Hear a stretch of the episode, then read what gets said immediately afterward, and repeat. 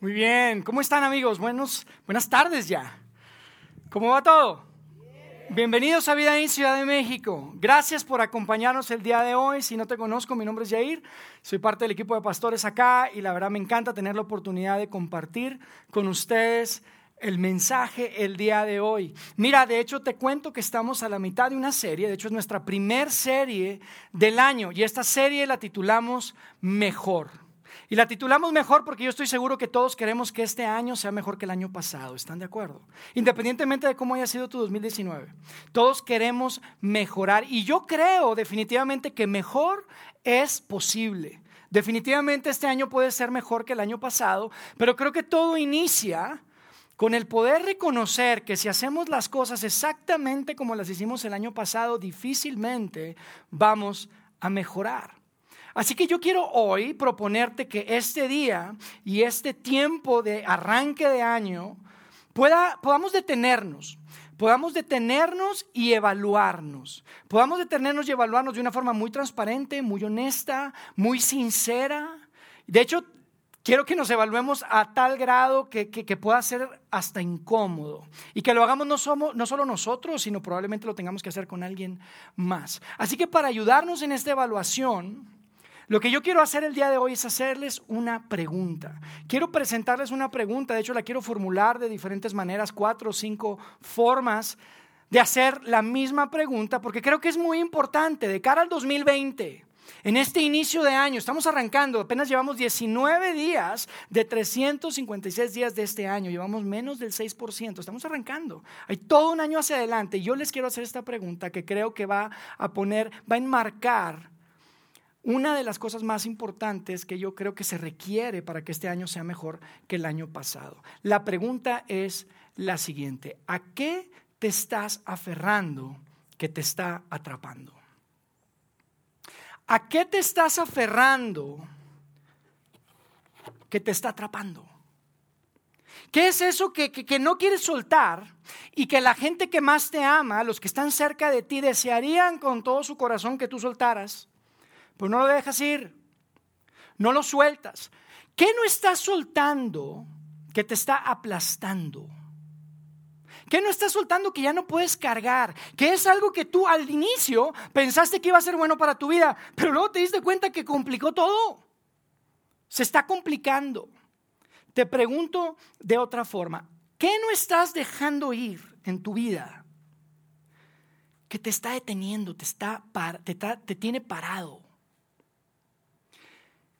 ¿Qué es eso que tienes en tu vida que no te deja avanzar? Te tiene atado. No te permite llegar a donde quieres llegar.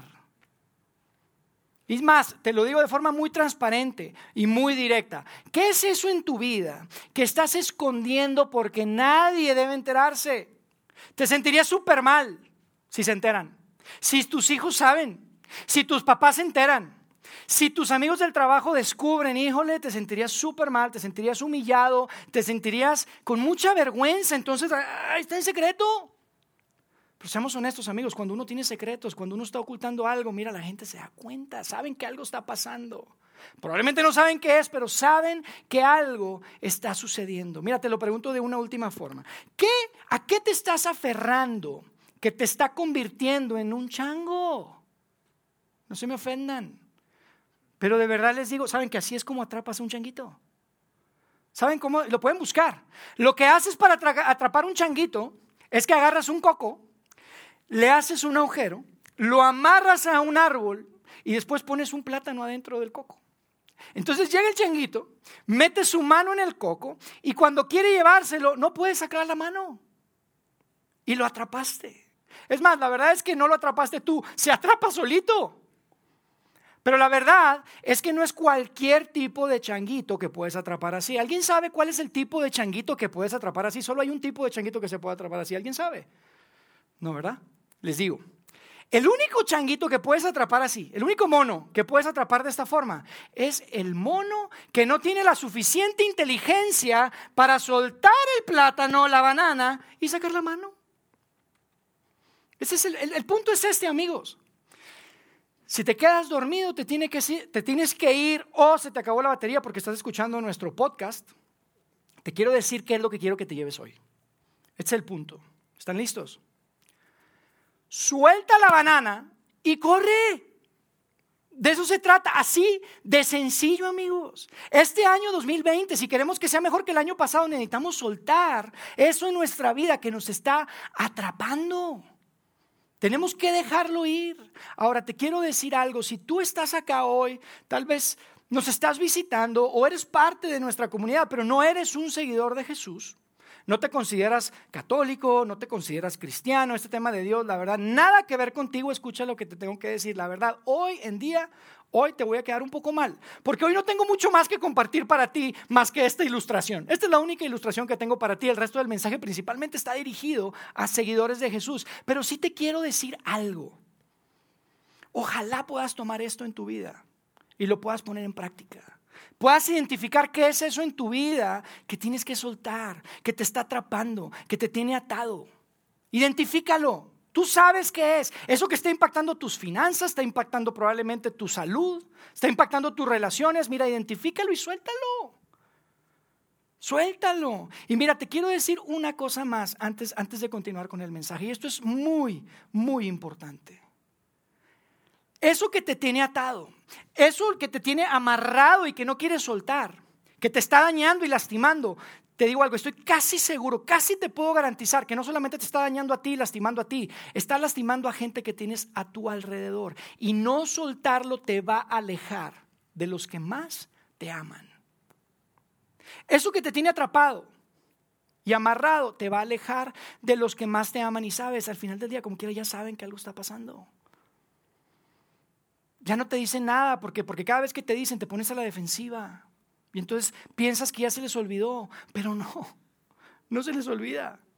Mira, mi consejo para ti el día de hoy es, suelta eso, déjalo ir, hazlo por la gente que te ama, hazlo por la gente que te ama y que seguramente es la gente que más amas. Termina con esa relación, acaba con esa situación, rompe ese hábito. Ese es mi consejo para ti del día de hoy. En este 2020, si tú quieres que sea mejor que el 2019, suéltalo. Déjalo ir. Ahora, si tú eres un seguidor de Jesús, mira amigo, hay, hay algo mucho más para ti. Hoy sí tengo cosas que decirles el día de hoy. Si tú eres un seguidor de Jesús, mira, la verdad es que hay mucho más por hacer. Hay mucho más por hacer. Y todo empieza por reconocer y recordar algo que ya sabes. Pero hoy yo quiero mencionarlo y que es muy importante, que tiene todo que ver con esto, porque si tú eres un seguidor de Jesús y tienes algo en tu vida que te tiene atrapado, que no quieres soltar, que no le puedes decir que no, la realidad es que a final del día eso te tiene esclavizado. Eso se ha convertido y se ha adueñado de ti, se ha convertido en tu dueño. ¿Y sabes cuál es el problema si tú eres un seguidor de Jesús? Que tú ya tienes dueño. No, yo soy libre y dueño de mi propio destino, pero amigo, entonces, ¿a, qué le llamas a esto? ¿Qué le llamas a esto? Esto que tú pensaste que en tu vida iba a ser bueno y que luego complicó todas las cosas, te tiene esclavizado, te tiene atrapado. Tú ya tienes dueño. Mira, en el primer siglo, Probablemente ustedes lo saben, pero en el primer siglo, en Roma, había un montón de seguidores de Jesús. De hecho, la cantidad de personas que tomaban la decisión de seguir a Jesús y de poner su confianza en Él creció muchísimo en el primer siglo en Roma. Y Pablo es alguien que les escribió una carta a esos seguidores de Jesús. Pablo tú probablemente lo has conocido, lo has escuchado como San Pablo o el apóstol Pablo. Y Pablo es una de las personas responsables, yo creo que la persona principalmente responsable por sacar el mensaje de Jesús más allá de Jerusalén y de Israel en el primer siglo. Lo trajo al occidente. Y Pablo les escribe a estos seguidores de Jesús en Roma. Y les habla precisamente de esta dinámica de la que les estoy hablando. Y quiero que leamos una porción de esta carta, que es una carta que les escribe. Pablo ni siquiera había ido a Roma, no los había conocido, pero sabía que allá había personas que seguían a Jesús, que confiaban en Jesús, y les escribe una carta. Y en esta carta habla de esta dinámica y es muy interesante porque en esta carta, como en muchas otras que escribía Pablo, cuando le escribía a comunidades alrededor del Mediterráneo que se habían convertido en iglesias, en comunidades de fe, Pablo les dice cosas como, ¿acaso no saben? Les dice frases como no se habían enterado o no sabían o nunca, nunca supieron. Como diciendo, mira, yo sé, hay cosas que son súper obvias, súper importantes, pero no quiero obviarlas. Entonces cuando les escribía Pablo les decía, oye, ¿acaso no saben? O no sabían o nunca se enteraron. Y justo lo que vamos a leer el día de hoy empieza justo así. Esta carta es una carta que Pablo escribe a los romanos, seguidores de Jesús que viven en Roma, y vamos a leer en el capítulo 6, verso 16. Les quiero compartir esto porque creo que es súper importante y tiene todo que ver con esta dinámica de la que estamos hablando. Fíjense cómo empieza. Dice, ¿acaso no saben? Porque no quiere asumir que todos saben. Le dice, ¿acaso no saben ustedes que cuando se entregan a alguien para obedecerlo, son esclavos de aquel a quien obedecen? ¿Acaso no saben se convierten en esclavos. Cada vez que tú le dices que sí a ese hábito, a ese comportamiento, a esa relación, a eso que no puedes decirle que no, que no puedes soltar, te estás convirtiendo en un esclavo. Se está adueñando de ti, se convierte en tu amo. Es lo que está diciendo Pablo. Y tú dices, oye, probablemente yo nunca lo había, yo nunca lo había visto así. Bueno, por eso Pablo está diciendo, ¿acaso no saben? Porque quiere que vea el impacto de lo que estamos haciendo. Fíjate lo que dice después. Claro que lo son. Ya sea del pecado que lleva a la muerte o de la obediencia que lleva a la justicia. Ahora, yo quiero detenerme un momento y definir la palabra pecado, porque pecado es una de esas palabras que, que se ha vuelto, pues es obviamente muy religiosa y a veces la complicamos demasiado, no sabemos qué significa y decimos eso es, eso no es. Mira, yo quiero definir pecado juntos el día de hoy. Porque la verdad es que es algo que hemos complicado, que es más sencillo de lo que parece. Cuando tú escuchas pecado en el contexto del Nuevo Testamento, en todos los escritos del Nuevo Testamento, cada vez que oyes y que se habla de pecado, habla esencial y en, y en términos muy prácticos de lo siguiente. Todo, absolutamente todo lo que tú hagas que te lastime a ti o lastime a alguien en tu mundo es pecado.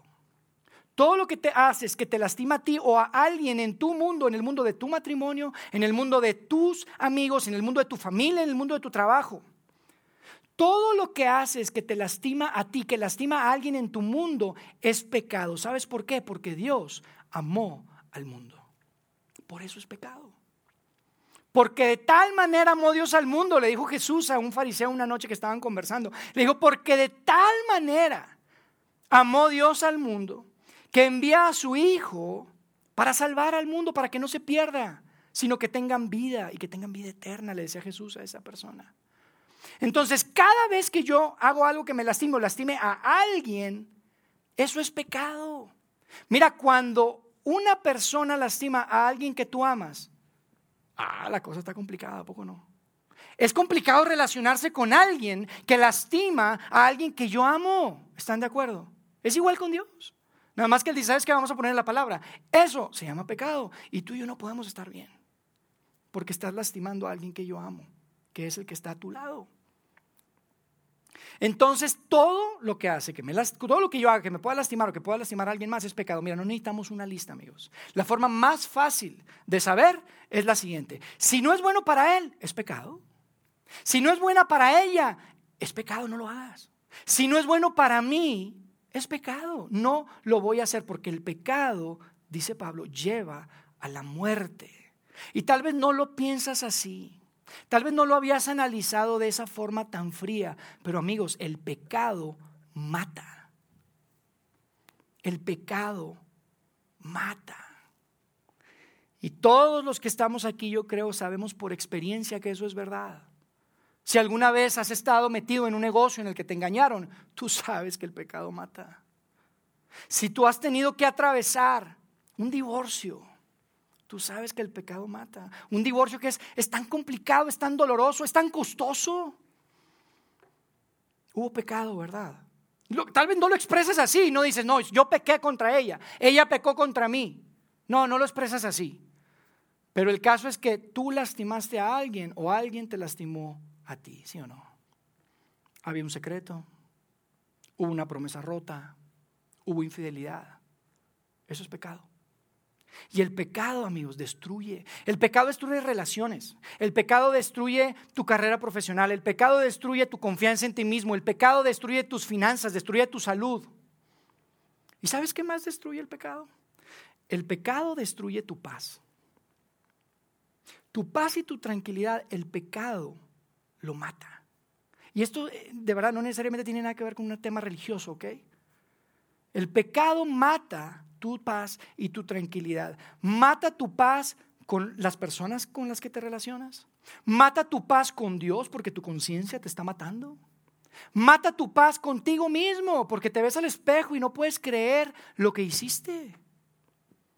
Por eso Dios está total y completamente en contra del pecado.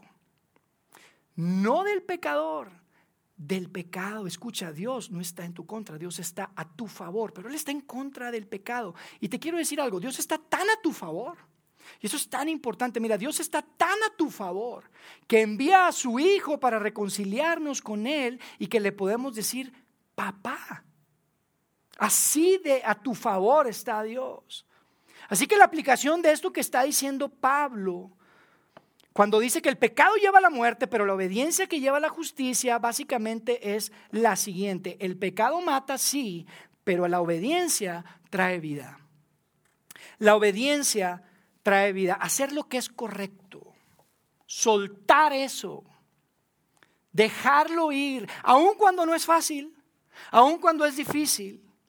Hacer lo correcto, obedecer, es lo que permite poder hacer las paces con Dios. Es lo que permite que puedas hacer las paces con los demás, con otras personas. Es lo que permite que puedas hacer las paces inclusive contigo mismo. No hay nada mejor, amigos, que poder dormir tranquilo en la noche, te acuestas en tu cama y sabes que hiciste lo correcto. No te tienes que levantar en la mañana, verte el espejo y decir, híjole, fui un cobarde, fui un egoísta, fui un mentiroso. Por eso Dios, a través de Pablo, en este escrito nos dice, hey, el pecado destruye. El pecado mata, pero la obediencia hace que las cosas estén bien. La obediencia lleva a la justicia. Esa justicia que significa que las cosas están bien. Las cosas están bien conmigo mismo, con Dios y con los demás. Después en el verso 17, seguimos leyendo ahí en esa carta que escribió Pablo a los romanos, dice, antes eran esclavos del pecado pero gracias a Dios, obedientemente y de todo corazón recibieron la formación que se les dio por medio de la enseñanza. O sea, Pablo está diciendo, oye, gracias a Dios que todos ustedes no solamente dijeron, yo creo en Jesús, yo soy seguidor de Jesús, dice, no, obedecieron. ¡Qué bueno! Gracias a Dios que obedecieron, no nada más dijeron, yo creo. Porque ¿qué es lo que hace la diferencia? Amigos, es la obediencia. Y por eso rima. La obediencia hace la diferencia. ¿De eso se trata? Miren, después dice, de todo corazón recibieron la formación. ¿Cuál formación? ¿De qué formación está hablando Yair? La formación a vivir de una forma diferente, una nueva forma de vivir, una nueva forma de pensar, una nueva forma de, de actuar. Porque de lo que se trata acá es vivir amando y tratando a los demás como Dios te amó y te trató a ti. Esa es la clase de vida a la que Dios te está invitando el día de hoy. Esa es la clase de vida a la que Dios te invita, por eso es importante que sueltes. Por eso es importante que lo dejes ir. Porque si tú vas a, lastimar a alguien con eso a lo que te estás aferrando, difícilmente vas a poder tratar y amar a los demás como Dios te amó a ti. Mira, cuando aceptamos esa invitación que Dios nos da para vivir ese estilo de vida, es cuando podemos soltarlo. Porque amigos, seguir a Jesús se trata de obedecerlo. No se trata de decir yo sigo a Jesús. Se trata de obedecerlo. Y el mandamiento más importante que Jesús nos dejó cuando estuvo en la tierra fue el siguiente, se van a amar como yo los amé a ustedes. De hecho dijo, van a saber que son mis seguidores. ¿Saben cómo? No si saben mucha Biblia, no si van todos los domingos a Vidaín, no si dan mucho dinero, no. la gente va a saber que son mis seguidores por la forma en la que se aman. Ese fue el mandamiento más importante y por eso cuando tú haces eso el centro de tu vida, cuando dices, esta es la brújula, este es mi norte, tengo que amar a las personas y tratarlas como Dios las trató, mira, tú tienes la posibilidad de soltar eso que hay en tu vida que te está atrapando. Es ahí cuando tú puedes soltar. Ahora mira, Pablo, Pablo sabía que esto no es tan fácil. Es más fácil escribirlo que hacerlo. Yo creo que Pablo lo sabía. Pablo sabía que él está escribiendo y les está diciendo todas estas cosas, pero mira, no es fácil. No es fácil vivir amando y tratando a la gente como Dios te, amó y te trató a ti. Mira, la gente decía, yo sigo a Jesús y probablemente era más fácil decir, sí, yo amo y yo trato a Dios de cierta manera, ese ser sagrado que está allá, pero a mi prójimo, a la, a la persona que tengo aquí al lado, eso no está tan fácil, no viene tan natural. Es fácil pensar que ese ser sagrado, invisible, oh sí, yo lo amo, pero, pero, pero amar al, al que está al lado, uy, entonces Pablo como que entiende, mira, esto, esto tiene que quedarles claro. De hecho, en, sus cartas esto es constantemente aparece. Hay una carta donde Pablo eh, eh, eh, habla específicamente de esta dinámica, de este tema, de este reto que les estoy comentando, que no es tan fácil. No es tan fácil. Amar a los demás como Dios me amó a mí. Uy, entonces Pablo escribe a un grupo también de personas que seguían a Jesús, pero estos vivían en un lugar que se llama Corinto. Y es una ciudad antigua, hoy sigue existiendo, está en Grecia. Y en ese tiempo, en el primer siglo, eh, Pablo les escribe y les dice, oye, por, la forma en la que estaban viviendo, les escribe algo para tratar de aclarar, de, de clarificar y dar claridad de este tema y la importancia que tiene las personas. Y entonces fíjense lo que escribe Pablo a los corintios en una de las dos cartas que tenemos hoy en día que forman parte del Nuevo Testamento, la carta es Primera de Corintios y también es el capítulo 6, ahora es en el verso 19. Fíjense cómo empieza. Pablo dice, no se dan cuenta, otra vez con este estilo de, escritura, ¿no? Oye, no se dan cuenta, deberían de haberse dado cuenta. Parece que no se han dado cuenta por cómo están viviendo y lo que escucho. Pero dice, no se dan cuenta de que su cuerpo, no se dan cuenta que ustedes, su vida, su cuerpo, dice, es el templo ¿No se dan cuenta de que su cuerpo es el templo? Y amigos, en el primer siglo, cuando las personas escuchaban esta, no tiene ningún sentido. Pablo, ¿de qué estás hablando? Esto suena como a locura. ¿Cómo que mi cuerpo es el templo? Mi cuerpo es mi cuerpo. El templo es el templo.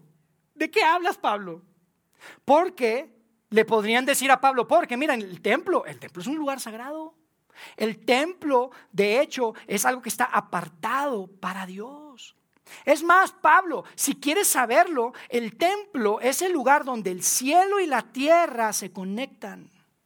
Tú quieres saber dónde es el lugar, donde lo divino y lo terrenal, donde el cielo y la tierra se encuentran. Eso es en el templo. ¿De qué hablas de que mi cuerpo? Y Pablo diría, sí, exactamente lo que estás diciendo es verdad. Yo sé que hasta el día de hoy ustedes pensaban en algo sagrado, inmediatamente lo que venía a la mente es un lugar, un templo. Pero Dios ha hecho algo tan increíble, ha hecho algo tan increíble que hoy en día la persona que tienes al lado es más sagrada que cualquier lugar, cualquier templo que pueda existir en la faz de esta tierra.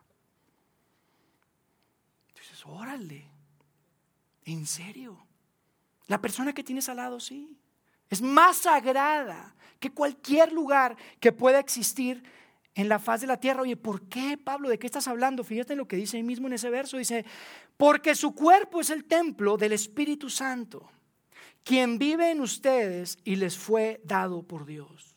¿No se dan cuenta?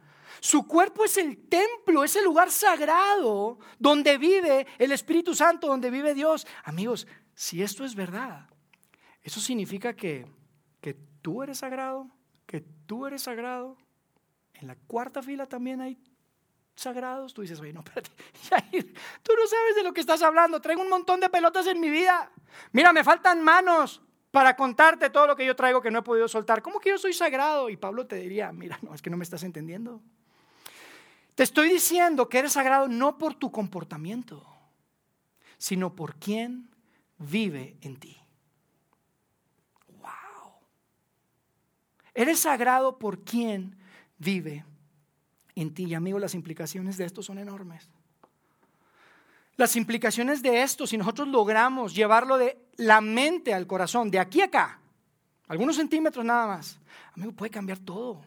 Puede cambiarlo absolutamente todo. Puede cambiar tu vida, la vida de tu familia, puede cambiar nuestra sociedad. Miren, el primer siglo prácticamente cambió el mundo entero. Somos el templo del Espíritu Santo, dice Pablo. Dios vive en ti. Hay, por cierto, así como los templos no pertenecen a las personas, sino que pertenecen a los dioses, ¿verdad? Fíjate lo que dice Pablo, dice, ustedes, en el verso 19 más adelante, dice, ustedes no se pertenecen a sí mismos, porque el templo le pertenece a Dios. Y empieza a hablar como de la esclavitud, algo así raro, pero fíjense lo que dice, dice, ustedes no se pertenecen a sí mismos porque Dios los compró a un alto precio. Y amigos, esto era difícil de escuchar en el primer siglo. Mira, nosotros hoy en día ya hemos colonizado tanto estas palabras y estas frases que no hacen, pues no nos hacen mucho ruido, no se sienta, pero en el primer siglo era, era difícil escuchar esto, no era, no, era, no era algo muy bonito de escuchar, porque en el primer siglo la esclavitud, los esclavos, era algo muy común. Muchas de las personas que, habían, que estaban escuchando o leyendo esto, mira, probablemente habían sido esclavos o habían tenido esclavos o tenían esclavos. Tú andabas por la calle, pasabas por el mercado y había personas que estaban vendiendo como esclavos, personas de todas partes del mundo. Y Pablo está diciendo, oye, mira, yo sé que no suena, no suena tan bonito, yo sé que probablemente suena feo, pero sí, pero sí, los seguidores de Jesús no nos pertenecemos a nosotros mismos, le pertenecemos a Él porque Él nos compró. Él nos compró y probablemente, amigo, no te emociona mucho que yo te diga que Dios te compró. Pero te voy a decir por qué no te emociona mucho, porque tal vez inclusive puede ser ofensivo para ti. ¿Sabes por qué? Porque no tienes ni idea el precio que pagó por ti. Esto es muy importante, escúchame, yo no sé cuántos de ustedes llevaron economía. Algunos llevaron economía en la universidad. Yo llevé economía 1 nada más, yo soy ingeniero, pero en la universidad llevé economía 1. Ni la 2, ni la 3, ni la 4, hay unas avanzadas ahí. Pero llevé economía la básica. Y hay algo que yo les quiero decir acerca de esto, del precio, porque es, es importante esto. La economía básica fundamental, economía 101, como dicen los, los gringos, dice que el valor de algo está basado en su valor el precio de algo, perdón, está basado en su valor percibido. El precio de algo está basado en el beneficio que creo que me puede traer. ¿Cuál es el valor percibido? No hay tal cosa como un valor real actual, solo es valor percibido y las personas están dispuestas a pagar el precio basado en el valor percibido. Pagan un precio basado en el beneficio que me va a traer a mí. Por eso cuando hay algo de lo que está escaso, y todos lo quieren comprar, ¿qué pasa con el precio? Cuando está escaso y todos lo quieren comprar, ¿qué pasa con el precio? Sube el precio. Y cuando hay algo que está en todas partes y se vende poco, ¿qué pasa con el precio? Baja y luego baja. ¿Y hasta cuándo baja? Hasta que la gente dice, ¿sabes qué? Estoy dispuesto. La relación valor-precio ahora sí es justa. Entonces pagan ese precio. ¿Sabes cuál fue tu precio? ¿Sabes cuál fue tu precio? Dios, amigos, Dios no pagó con dinero. Dios no pagó con joyas, Dios no pagó con propiedades, Dios pagó con su vida por ti. Fuiste comprado con la sangre del Hijo de Dios, con la sangre de Jesucristo. Ese es tu valor. Ese es mi valor. Así de valiosos somos. ¿Quién da la vida por ti hoy? ¿Quién? Y yo sé que lo has escuchado y está tan trillado, pero escucha por favor, pon atención, el Hijo de Dios entregó su vida por ti. Dime eso a lo que te estás aferrando, ¿qué ha entregado por ti? ¿Qué valor te está agregando esto? ¿Qué es lo que, lo, lo que te agrega en tu vida? Piénsalo, no te agrega absolutamente nada. Al contrario, te está complicando las cosas, te está complicando la vida. Entonces, ¿para qué Dejar que eso me atrape, me ate, que se convierta en mi dueño. porque Tú ya tienes dueño. Fíjate lo que dice, ustedes no se pertenecen a sí mismos porque Dios los compró a un alto precio. Y entonces ahí es donde Pablo nos dice qué es lo que tenemos que hacer. Ahí viene la aplicación, ahí viene el punchline. Esto es lo esta es la aplicación, esto es lo que tenemos que llevarnos el día de hoy. Dice, Dios los compró a un alto precio, precio por lo tanto, honren a Dios con su cuerpo. Por lo tanto, honren a Dios con su cuerpo. Hagan valer el precio que fue pagado por cada uno de ustedes. ¿Qué significa eso, Yair? ¿Qué significa honrar a Dios con mi cuerpo? ¿De qué se trata? ¿Cómo lo hago? Yo te voy a decir cómo lo haces. Lo haces honrando a Dios, honrando a los que Dios honra. La forma que honras a Dios es honrando a los que Dios honra. Esa es la manera que haces valer tu precio. Esa es la manera en que tú demuestras que ese precio valía la sangre de Jesucristo. Así que todo lo que me impide mostrarle amor a alguien, lo tengo que soltar. Todo lo que, que, que, que, no me permite respetar a alguien, lo tengo que soltar.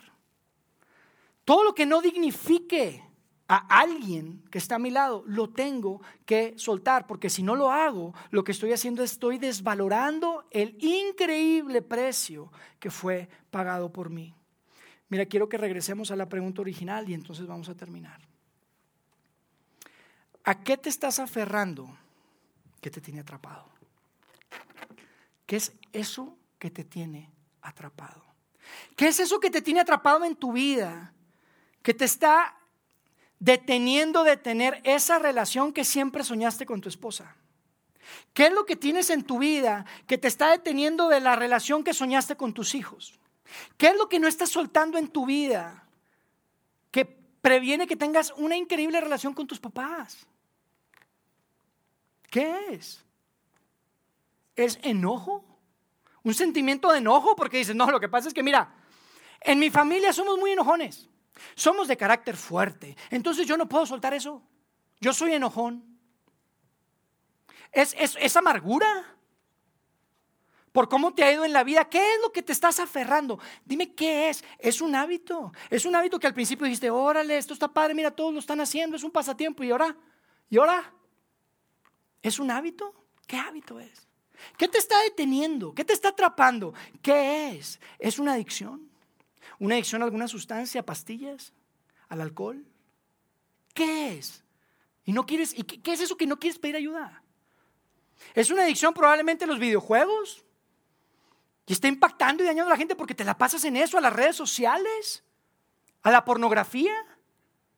¿Qué es?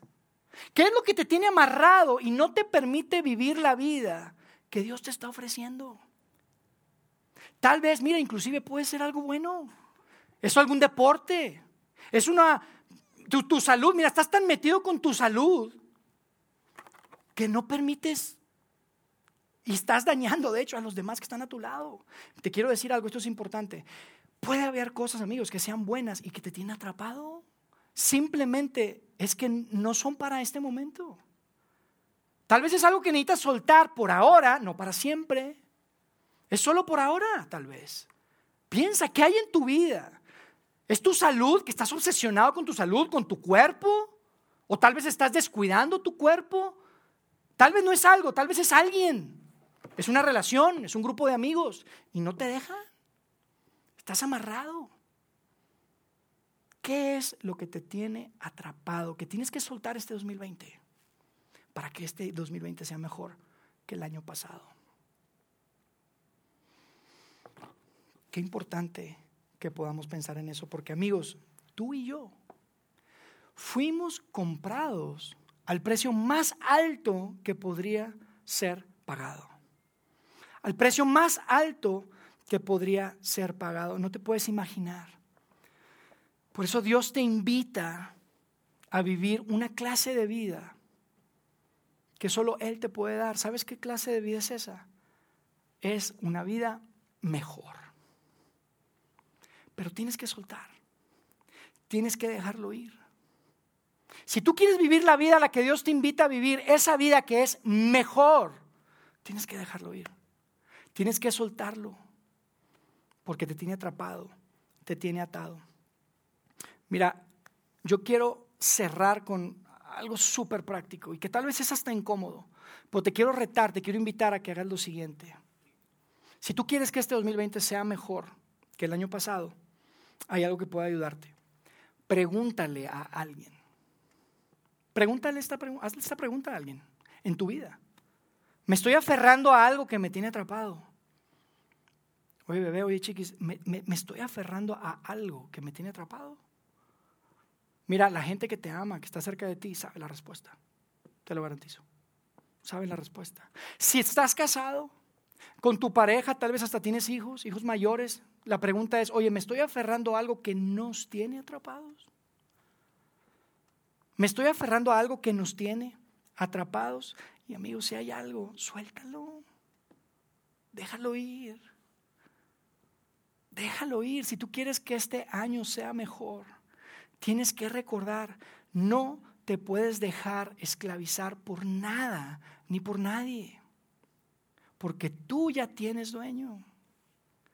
Tienes un dueño que te ama tanto y que no solamente te lo dice, te lo demuestra. Dios nos amó no solo con palabras, nos los demostró. Dios lo demuestra. ¿Y sabes cuándo lo demostró? Lo demostró mientras tú todavía estabas ahí amarrado con esto. Metido en tus cosas. Tratando mal a la gente. Siendo egoísta. Mientras estabas en eso, Dios demuestra su amor por ti. Dios entrega su vida y te invita a que lo sigas. Dios entrega su vida y te invita a que lo sigas. Y amigos, si tú no eres un seguidor de Jesús, mira, yo no te quiero presionar, pero ojalá lo puedas considerar. Considéralo. De verdad, lo mejor que te puede pasar en la vida. Mira, haz preguntas, lee un libro, investiga, mantente conectado a esta comunidad. Tú sabes que el pecado mata, tú sabes que el pecado destruye. Tú sabes, es más, te puedo garantizar, tú sabes que eso que pasó hace dos, tres años o cuando haya sido, eso que es uno de tus más grandes arrepentimientos en tu vida, probablemente no hubiera pasado si hubieras estado conectado con Dios. Ni siquiera hubieras metido la mano ahí probablemente. Tú lo sabes, yo no te lo tengo que decir. Amigo, este año, además de soltar, que es tan importante, tienes que soltar eso, déjalo ir. Saca tu mano, toma la decisión. Yo te quiero invitar a que este año, este 2020, no solamente saques la mano y sueltes lo que tienes que soltar en tu vida que te está atrapando, sino tómate de la mano de aquel que te amó tanto que estuvo dispuesto a dar su vida por ti. Dile que sí a esa clase de vida que Dios te invita a vivir este año. Dile que sí a ese 2020, ese potencial 2020 en el que de un momento para otro las cosas cambian. No porque se resolvieron tus problemas de trabajo, no porque ya no tienes problemas de dinero, no porque todo de repente sale bien, no, sino porque tú sabes cuál es tu precio, cuál es tu valor, qué te, te identifica. Y, que, y tú sabes que de la mano de Dios, que de la mano de aquel que dio su vida por ti, amigo, las cosas serán mejores. Te lo puedo garantizar. Déjame hacer una oración por ustedes y nos despedimos. Dios, gracias por la oportunidad de estar juntos hoy. Gracias porque esto Dios nos reta tanto porque podemos ver a través de estos textos tan antiguos, a través de, lo que Pablo escribía a, estas comunidades, hay, hay, cosas tan relevantes para nosotros el día de hoy y Dios, queremos reconocer que no es fácil, Dios. A veces no es fácil tratar a los demás como tú nos amaste. A veces no es fácil entender la grandeza y la profundidad de lo que significa que hayas pagado tal precio por nosotros, que hayas entregado tu vida para que nosotros podamos ser libres y podamos soltar lo que tenemos que soltar y podamos vivir la clase de vida que tú nos ofreces. Dios, ayúdanos a que este año sea mejor. Ayúdanos a entender, a identificar, a ser intencionales en esta evaluación, que tal vez es incómoda para muchos de nosotros, Dios, pero yo te pido por cada una de las personas que están aquí, por cada una de las familias que están aquí, para que les des el valor de poder identificarlo, Dios.